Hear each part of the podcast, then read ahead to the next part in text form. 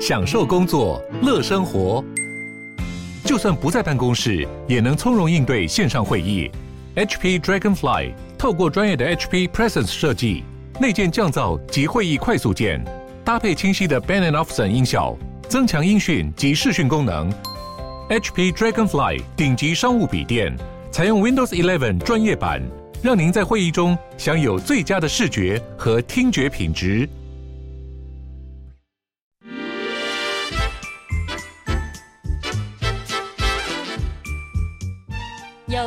身体，才有健康的生活。名医安扣专业医师线上听诊，让你与健康零距离。各位听众朋友，大家早安，欢迎来到 FM 九八点一九八新闻台。你现在所收听的节目是星期一到星期五早上十一点播出的《名医安后》，我是主持人要李诗诗。我们今天的节目一样哦，同步在九八新闻台的 YouTube 频道正在直播，欢迎大家可以来到我们的频道上看一下直播现场，同时非常欢迎大家在聊天室当中跟各位来互动哦。那也不要忘记追踪《名医安后》的 Podcast，可以随时随地复习我们的这个优质的节目内容。好，今天要来聊的题目，我是非常非常期待，因为相信很多现代人都有这样子的困扰哦，就是关于这个所谓的肌筋膜疼痛症候群。我们请到的是台大医院麻醉科的教授孙维仁孙医师，欢迎孙医师。好，谢谢你好，各位听众大家早安，大家早安。这最近有可能是因为艺人这个蔡淑臻的关系啦，所以关于这件这个肌筋膜疼痛症。突然之间，很多人在讨论，热烈讨论。嗯嗯嗯。但是要先请这个教授帮大家解释一下，肌筋膜到底是什么？肌筋膜，嗯，我们身上啊，大家仔细想想，身上有六百五十条的肌肉啊。肌肉，肌肉跟肌肉之间呢，嗯，它为了阻隔肌肉之间的摩擦，是我们有所谓的它的一个间隙，就像你跟你家的邻居啊，啊，是不是应该会有一个走道啊，会有一个墙壁，这一墙之隔，嗯。所以，当肌肉在一个互相流滑动的过程中，它是有一个 非常稳，保证它也非常稳定，啊、呃，不会有耽搁的，嗯，这样一条路径啊，这叫肌筋膜。是。那当然，最近很热门在谈论这个肌筋膜疼痛症候群。对。这题目有点熬牙，对不对？嗯。那我们就稍微解释一下，啊、呃，所谓的软组织啊，嗯，大家听过的软组织，身上有一个软组织。包括肌肉、肌肉、肌腱、嗯、韧带、韧带，但是没有肌筋膜啊。所以到底肌筋膜是什么？哈，所以回到我们刚刚讲，它叫做一个疼痛症候群。嗯，也就是说，我们猜测是这个广泛性的疼痛，这么困扰人的疼痛，是不是来自于肌肉？不是来自于肌腱？哦，甚至不是来自于韧带？对，因为这个是我们常常知道的运动伤害，对不对？是王建民啊，嗯，这些名泰格伍兹啊，运动员啊，这些人他有有一个很明确的哪一条肌肉哪一个部分受了伤拉伤，你用超音波检查，嗯，用核磁共振可以找到它的病灶区。是，但肌筋膜炎，看着肌筋膜疼痛症候群，它不是这样子的，啊，找不到的，所以它叫做一个疼痛症候群。症候群哦，好，嗯，那既然叫做疼痛症候群。这就代表说，它的诊断啊，并不是依赖 X 光。对，你不会去照个 X 光跟你说你叫做疼痛症候群哈、嗯哦。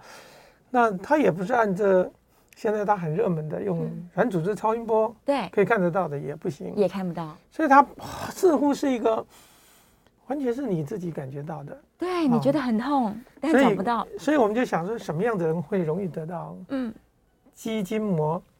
疼痛症候群呢？是好，那我想诗诗，你有没有这样的经验啊？你最常做晚上熬夜的工作是什么？啊、呃，剪片吧。你会睡到你得到几点钟才能够让你舒适，它能让你入睡？哦，你说熬夜忙完吗？嗯、可能两三点了、嗯。好，对。所以当你到了两三点的时候，你会不会觉得全上后颈部跟你的肩膀？是非常的酸痛，非常紧，非常痛。好，嗯、好，那我想你的朋友里面也有很多这种新手妈妈，对，她刚刚可能要喂母奶，嗯、晚上要起床，啊，对，啊，所以他们从坐月子中心回来以后，是不是第一个月照顾自己的孩子，嗯，几乎是不成人形，对，他会跟你说，我是上半身全身能痛的地方都痛了，全部都在痛。但是小 baby 也不过两三公斤啊，哈，原则上他不应该是 有这么沉重的压力导致于他的运动。伤害，嗯、所以不是他的症状就一如诗诗在晚上剪片、嗯、对一样的长时间对一些肌群的啊、呃、反复使用是。导致于你的这些肌群呢、啊、会这叫做肌筋膜摩擦之间的这个症这个疼痛呢。哦。它会持续的困扰你啊，是，所以严格讲，它并不是一个发炎。我先说明，嗯，它不是一个发炎，所以你吃的消炎消炎止痛药，就是平常我们月经疼痛吃的这些阿司匹林类的药物，不好，没有用。啊。它也不是真正的肌肉的挛缩，是，所以你吃的肌肉松弛剂，哎，也是没有用。所以它最有效的是什么？休息嘛。所以你有没有经验？就是说，如果你熬夜到两三点。第二天补眠，对，哎，早上起来就生龙活虎，对，就不痛了。是，所以如果有运动伤害，就不是这样子。没错，运动伤害你要六个礼拜才会好的。所以我们回到这个状况，大家所熟悉的这样子的一个现代人，他常常会有的肌筋膜疼痛症候群，嗯，它完全来自于我们生活形态的一个不正常的使用我们身上的这些六百五十条肌肉。啊。哦。啊、呃，所以如果我们仔细去探讨这个原因，你就会发现这些族群呢、啊，它是一些坏习惯所造成的，嗯，而且是你不经意，那你长时间反复的使用，是。又没有适当的休息，再加上你的睡眠呢、啊，嗯，可能被剥夺，哦，诸多的原因，我们可以说叫做身心灵的一个疾病，所以你会发现很多的这样子的精神科的医师如果来受访，是。他会跟你讲说，啊，你这个叫什么？嗯。自律神经失调，对，对不对？啊？自主神经或自律神经失调，其实都是对的哈，因为它的综合型的症状就是情绪、睡眠、嗯、休息不足。哦，那如果我们真的了解这些病因，做适当的休息，是，那不就可以解决了吗？所以实际上的解药是休息的，是，但是很不幸可能很难这样做。对，比方说你的工作形态强迫你，嗯。或者你习惯在晚上在做剪接，是。才有效率，嗯，但是相对就使得你白天的，呃晚上的休息呢，会受到很大的一个程度的影响，对，所以这一些的生活形态的不正常的一个状况，会日积月累的，嗯，在你的肌筋膜中间呢，形成一种记忆，哦，如果你反复的使用，一直反复的使用呢，它就会加重了这件事情，以至于。有人就会分到说什么纤维肌痛症啊，是不是跟肌筋膜炎有关系啊？是。哦，那我现在还是讲肌筋膜疼痛症候群，它不是一个发炎，它不是发炎。例如 纤维肌痛症也不是一个发炎啊。所以，我们如果把发炎这个呃这样的一个错觉拿掉的话，那你就知道，我们等会要讨论它的克服它的一些问题。对，它就不是依赖于我们常用的这些消炎止痛药。嗯，甚至呢。你可能不是可以依赖复健科常有的这些什么物理治疗、对推拿啊这些问题，所以我们如果讲到这些事情，大家各位听众自己稍微思考一下，你如果有 刚所描述这些症状，是。那诗诗第一个就想到他是剪片了哈，对，但是没办法啊，你的工作是如此。那我们自己学生时代啊，如果要写一个论文啊。那另外还有一些商业的人士做越洋的飞行哦。如果我们今天做的是 不是商务舱啊，你不能躺平的睡觉，一个长途十几十个十几个小时的飞行，你坐在一个椅子上，嗯，然后左躺也不是，右躺也不是，更重要的是睡眠被切断了。对，当我们的睡眠得到一个没有建设性的睡眠，嗯，你的睡眠永远在一个很浅层的过。状态下度过，啊，然后没有躺平的睡眠的时候，中枢神经系统，嗯，它的这这些神经物质呢，就产生混乱了。那一锅汤啊，那一锅的汤，对，它就开始沸腾哈。所以我们就可以知道说，当这个神经系统开始沸腾的时候，嗯，我们身体的这些肌肉它就会反应。那这个就是反应的一些点，就在肌筋膜的。这个界面的地方是它开始会导弹啊，所以你会发现永远那几个痛点都是跟你每次去按摩的时候，对，师傅跟你讲的师傅就说：“哇，这边好紧啊。”那你有没有觉得很好奇？这个，如果你去看中医，中医会跟你说：“嗯。嗯，我帮你针灸。”对，啊，你这几个穴点，天中穴，嗯，你这个是足三里穴，你大概也听过，对对对对，肩井穴。那这几个这几个大穴啊，你永远都是痛的，永远都是紧绷的，没错。所以你像中医也好，传统医疗也好，就推拿，嗯，甚至我们在西医，殊途而同归，是，就是我们只用不同的名称来定义患者所感受到的同一个症状。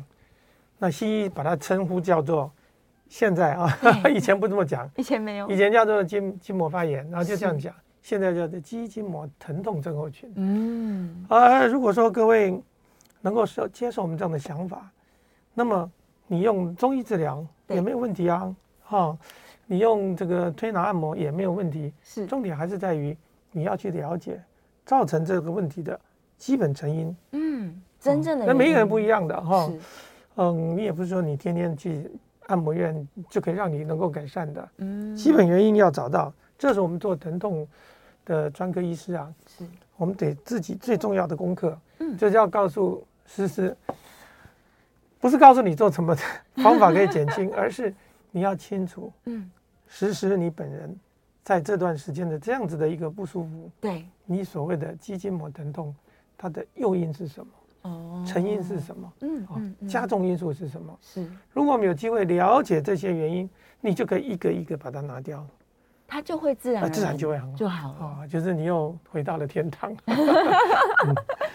所以实际上，像这些推拿、按摩啊、针灸啊，甚至大家现在很喜欢讨论关于肌痛点，就是要不要刺激它。对，它都是在嗯，只只能说是稍微缓解这个不舒服的症状，但实际上我们真的要解决，还是要好好休息。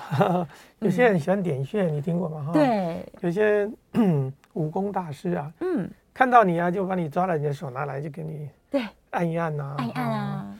那女生有时候不喜欢，觉得你这是一个性骚扰。是。那有些人就习惯之后呢，挡卡挡球啦。嗯嗯。但是无论如何，如果你有机会去感受他们所谓你的穴点的按压，是，你就会真正知道身体的确有很多的点，很浮潜在我们的肌 这个软组织里面，很容易碰击的。对。那这些地方就是我们的神经的节点。哦，是神经的节点。那。我们如果再仔细的分析一下，什么叫肌筋膜的疼痛症候群？嗯，在肌筋膜的间隙之中，它里面有很丰富的血管，哦，有丰富的神经系统、末梢神经系统，甚至还有一些淋巴组织。嗯，所以一个道理而言，我们顺这个方向 啊去调理，是这个就是我们说的 按摩师傅，对，他最讲的强调的各种手法。是，泰式啊，什么式啊，这个远落呀，各式各样都可以，怎么样都可以哈，只要对你感受是舒服就好了，就可以。但是我还是要回答，就是说，既然这个地方没有发炎，是，你把它调理完了，它还是很快就回到这个症状。对，所以嗯，短暂的去调理这个部位，嗯，当然是有改善。那更重要的是。是什么原因造成这个附近它会变得这么敏感呢？嗯，所以您刚刚就提到有所谓的肌痛点。肌痛点，那肌痛点这个字听起来蛮对，很 难想象，很难想象。肌痛点它的英文叫做 trigger point 啊，trigger 是什么？小孩子你有没有玩过那个用竹子的枪啊？对，你把竹子，你小时候有没有做过？嗯，有有有，就把一根筷子啊，几根筷子搭一搭，然后这样橡皮筋啪就打出去了。对，那最难做的就是。一样扣扳机啊，嗯，所以这个激动点，我们又叫做扳机点。扳机点，扳机点的意思就是说，如果我们玩那个射击游戏哈，嗯，那个枪啊，它在扣击之前，它有一个地方会卡住，对，它让你不是一下就按下去哈，那个叫 trigger 哈，就是那个叫做扳机嘛，对，超过这个扳机，它就会子弹打出去了，对，所以它的概念是在于说，一旦我们诱发了这个。扳机点是，或者是击痛点，它立刻会引发你啊，好痛，剧烈很痛，好像子弹发射，很像枪膛里面的炸弹爆炸一样。哦，它它的那个感觉是很强烈的哈，这叫做击痛点。嗯、所以击痛点马上就讲这下一步的问题，子弹在这个药膛里面爆炸以后，嗯，它前面不是有弹头要飞出去吗？对，它要击中我们的目标啊。嗯嗯，那击中的目标目标不是在枪管里面啊，是一定是在远方嘛。哈对，所以你会发现说。所谓的肌痛点，它一定有下一句话，嗯，就叫做我们所谓的 转移痛。哦，好，比方说，我今天要按压你的，对，嗯，你的这个肩颈线或者你的肩膀，你会痛，我会痛到整个手都麻掉了，会举不起来，对不对？对。那中医会怎么说啦？气血不不通。哦，对，这什么？对对对对对。所以这个叫泻点，是这个串流走的。叫经络，叫经络啊，经络就是这样形成的呀。是，所以我们在中医讲的经络的感觉，嗯，不是跟我们讲的激痛点、扳机点，跟所谓的转移痛是一模一样的。哦，那这也没什么神秘的。是，所以我个人也接受所谓的经络的理论，因为很清楚，当我按压你的某些点，嗯，你的转移的位置，对，是固定的一个路径。嗯，它就像火车跟铁轨一样。是。起站、终点站非常的清楚。基于这个理由，我们在处理这个肌痛点的时候，嗯，你要不要处理研发的那个扳机点呢？还是你可以从远端，哦，同时反过来处理啊，从你的末梢是去处理这个近端呢？这个叫远端，对，这个叫近端，是。那你就会发现很多的中医师，嗯，中医师。他强调他的下针的点，永远是借用你的手，永远是你的 对。合谷穴，对。对不对？没错。啊，你的曲池穴，嗯，还有就是你的内关穴是，或者是你的腿上的三阴交啊，啊对，足三里啊，是，他不会去碰触你的这这地方。最痛的地方，甚至你头痛的时候，他绝对不会碰你的头。对，有人说头痛医头，脚痛医脚，是。是中医西医做法，中医反过来从远端取穴哦，所以你有没有听过叫远络啊？是，远络也是其中一个道理，就是说，我不管你哪里痛，嗯，我就找你的这个底站，对，你这个 最后疼痛位置，对对对，你的五林站不是你的这个这个哦捷运线，它的起点站跟终点站，我从终点站上车。是。起站上车是不是比较有位置可以坐？所以他的意思在于说，嗯、我们在一个远端的地方，不管你去做按压、刺激，嗯、或者是所谓的原始点，你大概有听过。是。所有这些的理论，如果大家觉得很特别的话，对。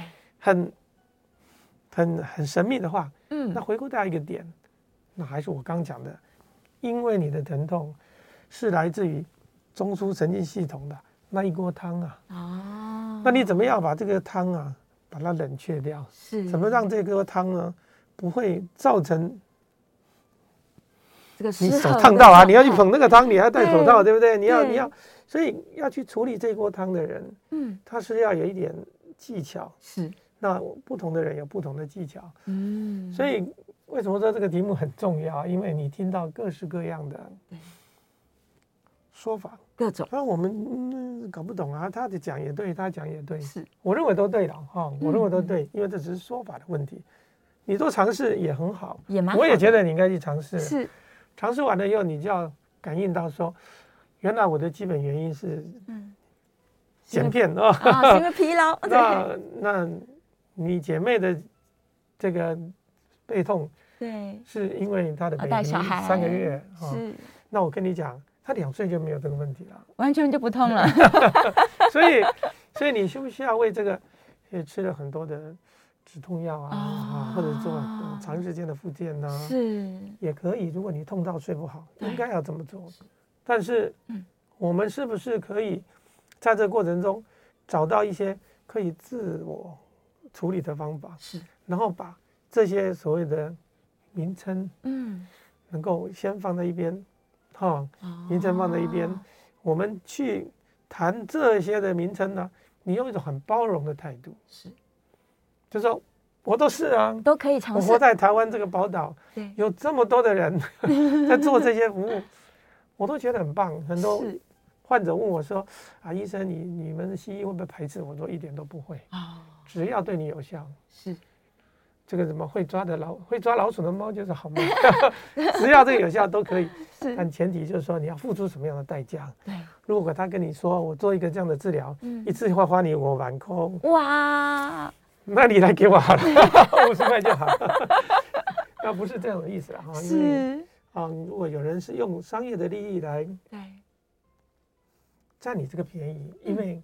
把他的快乐建筑在你的痛苦之上，你跟我们常讲，因为真的很痛苦。疼痛意思是把快乐建筑在你的痛苦上，吓唬你啊，恐吓你，让你因为这样子而可以被他说服了。是，而事实上，嗯，你还有很多的方法，殊途同归可以到，对，可以试试看嘛，啊，包容的态度。所以不管他要做瑜伽啊，他要泡澡啊，他要去做精油 SPA，其实都可以。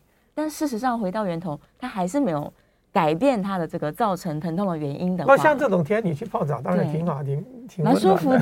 对。那如果你是三十七很热的时候，那请问你要泡冰水还是泡冷泡热水呢？对。那还有就是说你的取得性啊，资源的取得性啊。是。如果你住在北投，你当然很好啊。那你住在安坑，你可能就很难呐。对。所以我们不要刻意或迷信这些各种方法。要不让这六百多条的肌肉跟它中间的肌筋膜，得到一个很好的调理，方法是很多的哈，甚至适度的运动啊，运动做一些松展的运动，其实也可以做到。是，嗯嗯，方法太多了，对，所以不见得一定要去花钱，或者是乱吃一些药这样子。但是花点钱，你可能会心里开心点，对对吧？你才会真的很认真思考这件事情啊哈。大家都说。啊，我一定要有钱才会有效，这不见得。但你都一点都不花钱，或者是排斥这些事情，可能啊，你就永远是在 Google 上。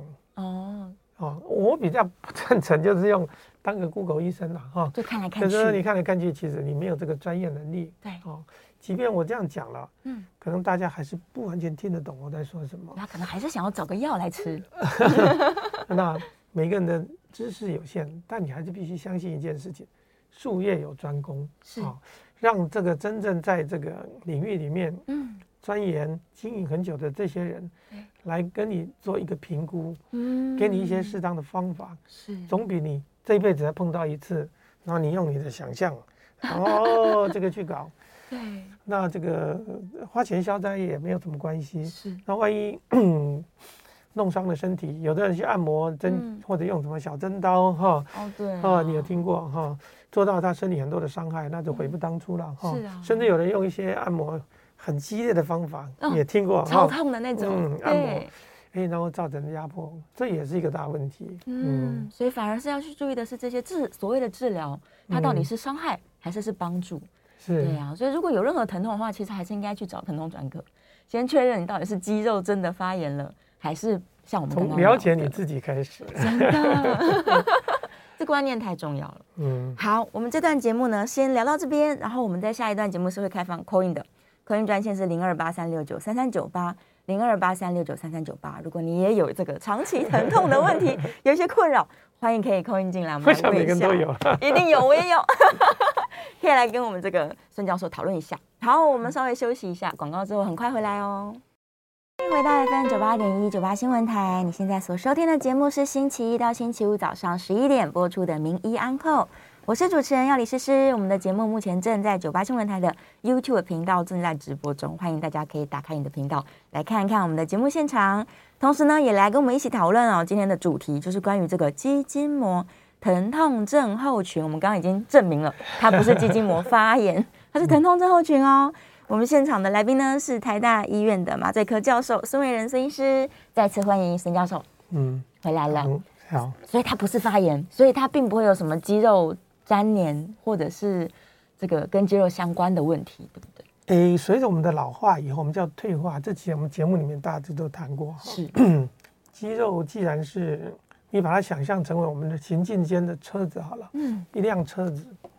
你你开车吗？开车啊，开车。那你的车子有多久的高寿啊？高寿吗？我都是用 iRent 共享。OK OK OK OK 好。所以你就用一些新车的，所以你没有办法感受一些老车的困扰啊。对对对对对。如果你今天是一台计程车，他每天就这样子给你操劳哦。你像刚一辆开着三年的计程车，是，他可能开了三十万嗯的公里数。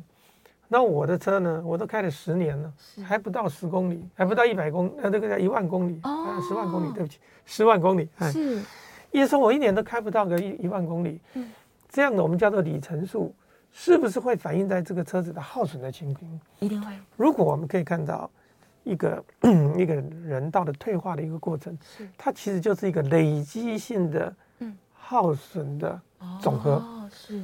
所以，如果一个怀孕不是经过三次生产、产生三胎的妈妈，嗯，跟你没有生过小孩子的同年龄的嗯女妇女是，她身体的结构是完全不一样的。嗯，这是为什么？我们说我们在看一个人，一定看他过去的一个啊累进的一些经历。是，那么我们就讲肌筋膜，嗯，那是怎么样呢？你使用很频繁，就像你一直持续一个晚上。同一个姿势这样，哎，固定啊，然后淋巴也不流动，血管也不流动，嗯，然后维持的一个动作，这样一直在看着一个手机或者是处理一个剪接的动作，哦，你对于你的肌筋膜的磨损是肌筋膜的一个刺激啊，是是不是比你想象中要多太多？是你不知道而已。哦，那所以如果我们今天讲久了以后，它当然会粘连，对。可是有趣的是，一旦到了粘连的程度，它就不痛了，哦、因为它连掉了呀。是，它的问题就会发生在退化性关节炎的两端。嗯，你想想看，两块肌肉，你的 天幕把它粘粘在一起了。然后，当你再继续收缩的时候，它受力点跑到旁边去，会是在肌腱韧带这里。所以你会看到老人家动不动就是这个关节痛啊。嗯，哦，那你看一看就是。长骨刺啊，对，这是我们节目一直讲的，这个骨性关节炎、退化性关节炎，这是跟肌筋膜是没关系的哈。嗯。可是肌筋膜的这个疼痛症候群的确会加重我们的退化，是，是因为我们的肌肉原本应该是很灵活的，嗯，很润滑的在活动，因为它长时间的不动，产生它的粘连，是，那久而久之对于我们的韧带就会产生影响。哦。所以大家会就问说。那那那那难道不要处理吗？是，那不是这样的哈、哦。肌筋膜的这个在过度在从健康一直进入到完全粘连的过程中，嗯、它会有一个要粘不粘中间状态中间这个过过程，你说发炎那不算发炎哈，哦、它里面会开始有一些化学性的物质，嗯，它会充斥在这中间，那这些物质会去刺激我们刚刚讲的血管。啊，淋巴还有神经系统，是，是这个东西让你痛哦。久而久之，这个就黏住了。所以在治疗肌筋膜疼痛症候群的过程中，嗯、现在有一派的做法，听听啊，我们就是找到肌筋膜的界限，是，然后我们可以打一些药品，嗯，比方我们打一些类固醇，嗯，打一些玻尿酸，是打一些葡萄糖，哦、甚至打 PRP，然后让它它让这个肌筋膜产生一个分离。让它中间的物质能够冲散，哦，就是让我们这个过程中回到它比较原始的状态。是，那反复这样做当然是有帮助。哦，这个就是我们讲的 增生疗法。是，现在在讲的这个筋膜线的处理，它也是有这样的一个过程。哈，那当然，你在这个过程做完了以后，你还要做什么事情啊？还是要你要做伸展啊，你要常常去做那些瑜伽的动作啊，比拉提斯啊。嗯。太极啊，哦，那平常做伸展呢，所以你看哦，小朋友不会有肌筋膜的那种症候群，是 不会啦。你二十岁以前可能没有了，对，它这空气非常流动。你看那个肌肉多松软哈，是面粉这样捏啊。嗯，那为什么你到了一个年龄越往后，尤其是你开始有关节炎的时候，嗯，会越厉害呢？那是因为我们过度的去使用那个肌肉，导致于这个肌肉跟肌肉之间。它的界面会有更多的摩擦，哦，所以这个里面有很多的治疗方法，是。啊，各式各式各样的治疗方法，嗯，那当然有的费用很高，是，我也赞成各位有机会去试试看，嗯，那不过对这个东西只是要提升你对你自己身体的了解啊，哦，对，那我自己就是。以前脖子会非常非常的不舒服，是因为我们的工作的关系。我们还有一些耳鼻喉科的医师，嗯，他每天开刀七八个小时，他开刀就是这样开，哇，一个眼睛睁着哈，做完以后他回家就只能睡。那就完蛋了，对。所以你可以发现说，我们对自己的了解这件事情比什么都重要。是，嗯嗯。嗯所以其实教授今天讲了很多，我觉得最重要的观念就是，你可以用很多的方式去解决你这个目前疼痛的问题，但它都不及你把原本的原因找到，就是从根本去把它改善，这不就是一个自我开悟的过程吗？没有错，因为我们对于对于我们的肌肉。我还是要讲，肌肉是我们身体最大最大的器官。是，我们都以为脑袋最大，脑袋是个小玉西瓜而已。嗯，可是一个肌肉有六百多条，遍布全身。那你身体有各式各样的肌肉，每一个人的肌肉，它被操弄的不一样。比方说，有些女性，她会有脊椎侧弯。嗯，那脊椎侧弯的，它两边的肌肉就是不同的。对，不均衡。所以，对一个脊椎侧弯的女女孩子，她的疼痛。跟一个每天活蹦乱跳的，或者每天剪辑的，它是不一样的哈。所以，我们各位自己要去了解自己。天生父母给你一个很好的躯壳，可能这里有一点状况，或者给你一个很很好的职业，嗯，给你很好的天分，但是你在为了要去超放大你的天分，放大你的这个。这项能力的时候，是往往就是超越了我们身体的极限，这是很糟糕的事情。因为人类活在自然界，并不需要做到那么紧绷的状况。没有错，你看猴子需要这样吗？不用啊，猴子很开心，猴子就滑来滑去就好了哈。但是只有人，他才为了要达到一个目的，他一直不断的在往这边去做。嗯，所以这一过程是我们的身为万这个什么万物之灵，是吧？哈，是的。一个灵长类的这个过程中，这是我们宿命啊，就是老天爷给你一个这样的一个天分，嗯、给你这样一个礼物，聪明的脑袋，gift 一个 gift 啊，但是也给你这样的一个 burden，一个这样的负担。是，所以如何把一个天分啊，把一个负担。能够做适当的调换，那就还用你的智慧啦。对呀、啊，好，你的智慧如果能克服这件事情，那你不是才是有资格成为所谓的万物之灵，嗯、然后好好的去享受你身为这六百多条肌肉，然后你这么美好的身体啊，那么多好吗？这个这个，我就觉得是做一个医医医疗医护人员，做一个疼痛的专家，嗯、我觉得更有兴趣的，会更有责任的是要告诉各位或者上这个节目，要让大家知道你。是用你自己的身体，在执行一个业务，是来满足你自己个人的一个动机，但是这要有意识的去做啊。如果你没有意识的做，那你是在践踏，对，糟蹋你老天爷给你的，在虐待自己的身体。对啊，你看有些人这个这个，嗯，小儿麻痹啊，有些人这个生下来就是这个歪七扭八，你有一个这么好的身体，搞得这样子，全身都在酸痛。天哪，嗯，这责任。不是老天爷的责任，是，是你自己要去想啊。哦，所以这其实是一件心灵，就是自我要问自己说：我到底对自己有多坏？是的，嗯、真的就是因为你虐待你的身体，所以它才会产生这个肌筋膜的疼痛症候群。嗯，对。然后你再还要花钱啊，花心思啊，然后去找一大堆奇怪的方法来处理它。是，那你平常如果你自己，嗯、呃，这段时间特别忙于剪接，那你。怎么去？你白天还要上班呢，哈。对呀。那你你这样的一个疼痛，你是怎么处理的？我吗？我就是养成每天做瑜伽的习惯。哦。对，因为运动，我想绝对是对身体来说稍微好一点啦。你可以在职场上拿一个这个瑜伽垫，就开始在地上倒立吗？不行，所以早上还是要给自己瑜伽的时间。是，所以市面上其实有一些的方法哈，是让你在办公之余啊，每三十分钟会做一些。暖身做一些方法，啊、是，那这是有必要的。其实它最重要一件事情是在告诉我们，嗯、如果你不能够立刻放下工作，嗯，那 回到大自然去休息，就像猴子 那一样的话，那你也可以一件事情，你可以每天中断你的这个、哦、这样子一个高张力的一个动作运动，是。啊，它不仅仅让你所谓的放空放松啊，这些情绪上的，嗯、很重要的是让你从椅子上站起来，哦，走到窗户去上个厕所，喝个咖啡。是其实有时候去喝咖啡、上厕所，蛮好。目的不是为了要去做这件事情，是是要让你中断我在这里，跟你讨论事情，然后没办法解决这样的事情，中断它，这叫一个中断法。哦、是，透过这个中断法，你可能二十分钟、三十分钟，嗯。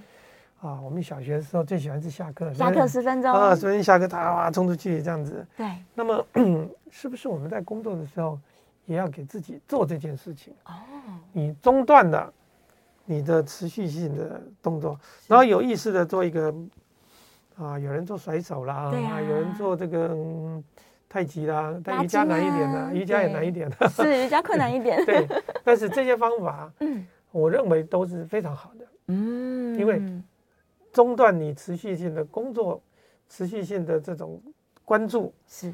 它可以让你的神经系统这一锅汤，嗯，稍微冷却一下，不要再这么混乱下去，否则你会一直加热。你看那个电汤匙放进去，对，三十秒就可以放滚起来了。所以我们就是要把它离开一点嘛，嗯，对不对？然后一直加热那就烧干呐，是不是？这是我们我们在平常在照顾自己的时候，嗯，有时候不是一直添加燃料，对，就是要让它远离。这个刺激本身，稍微冷静一下，这样，嗯、所以大概每二十到三十分钟就应该要中断一下。看你的疼痛状况，如果你开始觉得不舒服，你可能半小时，是，也可能十五分钟。哦、嗯，每个人是不赶快的，找到自己的频率，嗯、是这个其实对眼睛的照顾也很好了。如果你一直盯着荧幕的话，眼睛也会变差。所以对身体也很好，动一动是比较好啦。你说去闭目养神，可能你都还没快睡着了，你又来了。所以是动一动，其实是对身体，尤其对肌筋膜是一个非常好的事情。嗯，就是让它松掉，让它重新分开。嗯，让它可以再休息一下，这样。好，那现在我们也要休息一下，趁广告，大家可以站起来动一动。然后就像刚刚这个孙医生说的，可以这个拉一下筋。好，我们广告之后节目很快回来哟。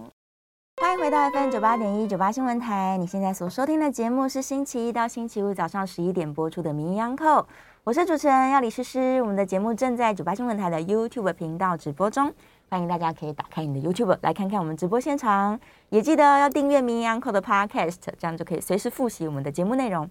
好，回到节目了，我们今天在聊这个肌筋膜的疼痛症候群怎么办？这居然是一个身心灵的主题呢。好，我们再次欢迎台大医院麻醉科的教授孙伟仁孙医师，欢迎。哎，你好。好。哦，那有听众问到说，有一些、嗯、治疗方式，大家啊都很熟悉的，比方酸痛贴布。酸痛贴布有没有用啊？你有用过吗？我很少用。我们比较看到多运动员用那种贴扎，有没有？啊，对。各种颜色的，带你的肌肉的走向去调理。这些动作反而是比较接近我们的肌筋膜疼痛症候群哦。哦，那如果只是酸痛贴布，是，那就是完全另外一个故事了哈。嗯，酸痛贴布它基本上就是一个消炎止痛的，是这些性这个它经过皮肤来吸收了，凉凉的，它会有大部分上面都有一些叫做啊薄荷薄荷啊啊，让你觉得凉凉的。对，它是说表皮的。一个对抗性的刺激是，但是我们如果说问题在肌筋膜，嗯，那你可以想象从表皮到肌筋膜，它的距离有多长啊？是一个遥远的距离，所以 大概不是啦。贴这个酸痛贴布比较多是属于表面的一种刺激作用，是凉凉的刺激作用，或者让你觉得我一点保护作用。嗯，反过来讲，在西方他们有人。是用辣椒素、哦、辣椒膏，更刺激。它不是凉的哈，薄荷是凉的，它贴的是辣的啊、嗯。那同样就会有些人啊，是用一些啊电刺激啊，对呀、啊。那这些的方式啊，我们比较偏向于物理性的刺激。是。那我还是提醒一下，就是说，所谓的物理治疗，嗯，它的前提一定是你找到软组织有一个病变。哦，有发炎，嗯，有断裂，是。有拉撕扯伤，嗯，那我们再去给他做一些调理，加热、电刺激，让他的复原有一定的方向，嗯，我们的肌筋膜疼痛既不是发炎，是也没有受伤，没有断裂，所以你去刺激他，嗯，只是让他觉得更痛而已，哦，所以 这些治疗可能效果不好，效果有限。如果真的一定要治疗，那么我们增生疗法。把一根针打在那个我们所怀疑的位置，位置呢，通过一种水压是。把它打开打散，嗯，然后做一些药物，这比较有机会啊。是，那这些方法当然就是你要找到适当的人去做，嗯，有经验的医师去做，否则嗯，你就是要做我们刚刚有提到的，对。啊，你就每天去做，伸展，做这些伸展哈，然后要学 实施呢，嗯。啊，一天要三十分钟，对啊，在固定的时间、固定的地点、嗯、啊，人事时地物合适的情况下，而且你不能吃饱的时候走，不可以。对，那最好的方式是在你这些不舒服的症状即将要困扰你的时候，你就中断你的这个活动啊，然后啊，去做点别的事情，是，是尿个尿啊，呃，讲个八卦，呃、对，对，啊啊，或者去吹吹风啊，是啊，喝杯咖啡啊，嗯、都好，好，是让我们的身体是把它切切断这个啊它的诱发因子，嗯，嗯，因为真正的原因是来自于你的紧绷跟压力，然后姿势不动，这样。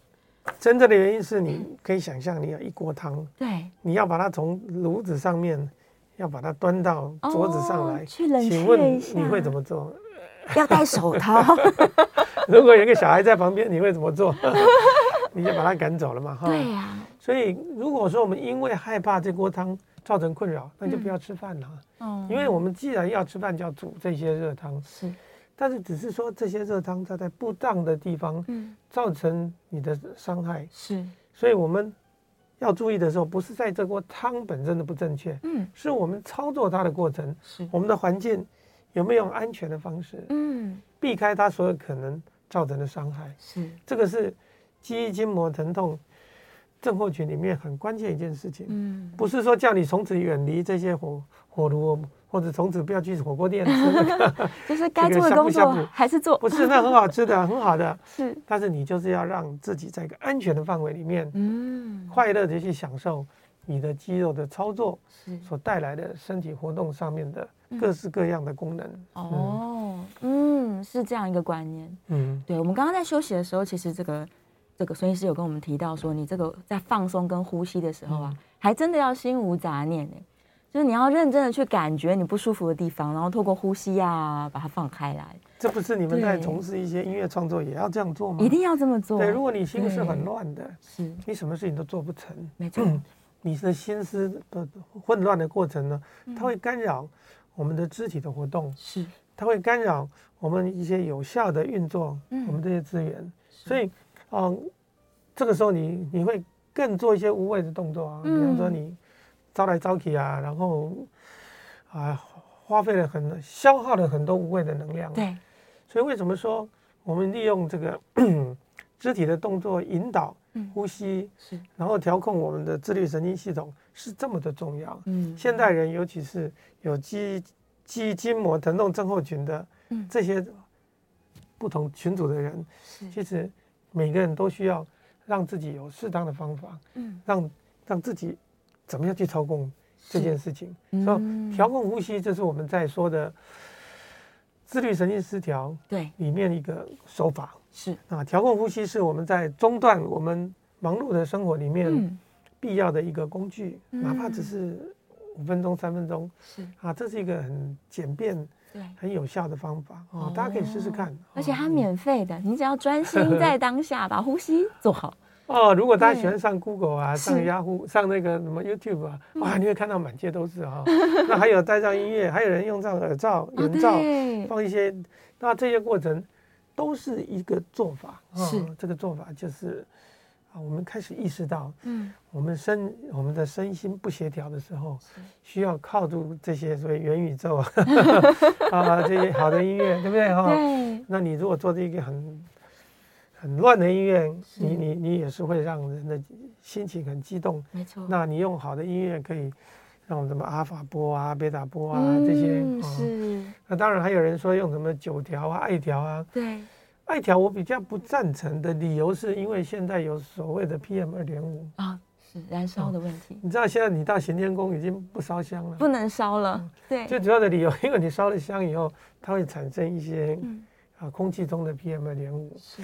那过去我们叫针灸，针灸，嗯，灸是给你带来一种热，是。现在要产生热，其实很容易的。哦，你用吹风机，对，你用吹风机吹吹，它也是一个热啊，哈。嗯。所以有人变相的这种艾灸哈，它不是用艾条去燃烧，燃烧因为烧不小心会烧到。对。你拿香烟也可以烧啊，对不对？嗯。那他就是把这个艾艾草做成一种这个水状的。涂抹在你的穴点或者我们的肌筋膜疼痛的部位，对，然后用吹风机哦做加热 啊，那这个产生的热量呢，产生的灸的效应其实是一样的，是一样的。那当然，你全身泡水的效果远不如你局部的温度的上升，嗯、是。所以因为现代科技的进步，因为我们现在密闭空间的限制，对，所以很多以前。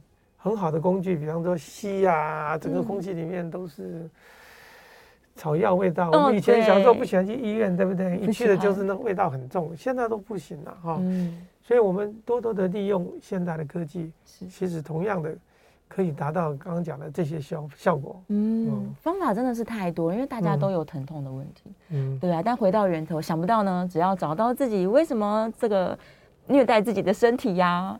然后为什么没有好好休息啊？就把这些原因找到了，然后设法做一些调整，居然帮助其实是最大的。有些我妈上，有些他每天就烧拜佛，他不用烧香拜佛啊，嗯、做一百下，这些就是我刚讲，他就是一个方法呀。是啊，其实他无意之间，他对神神明的这种虔诚的，透过他的动作的，嗯，蹲下蹲下这样的一个动作。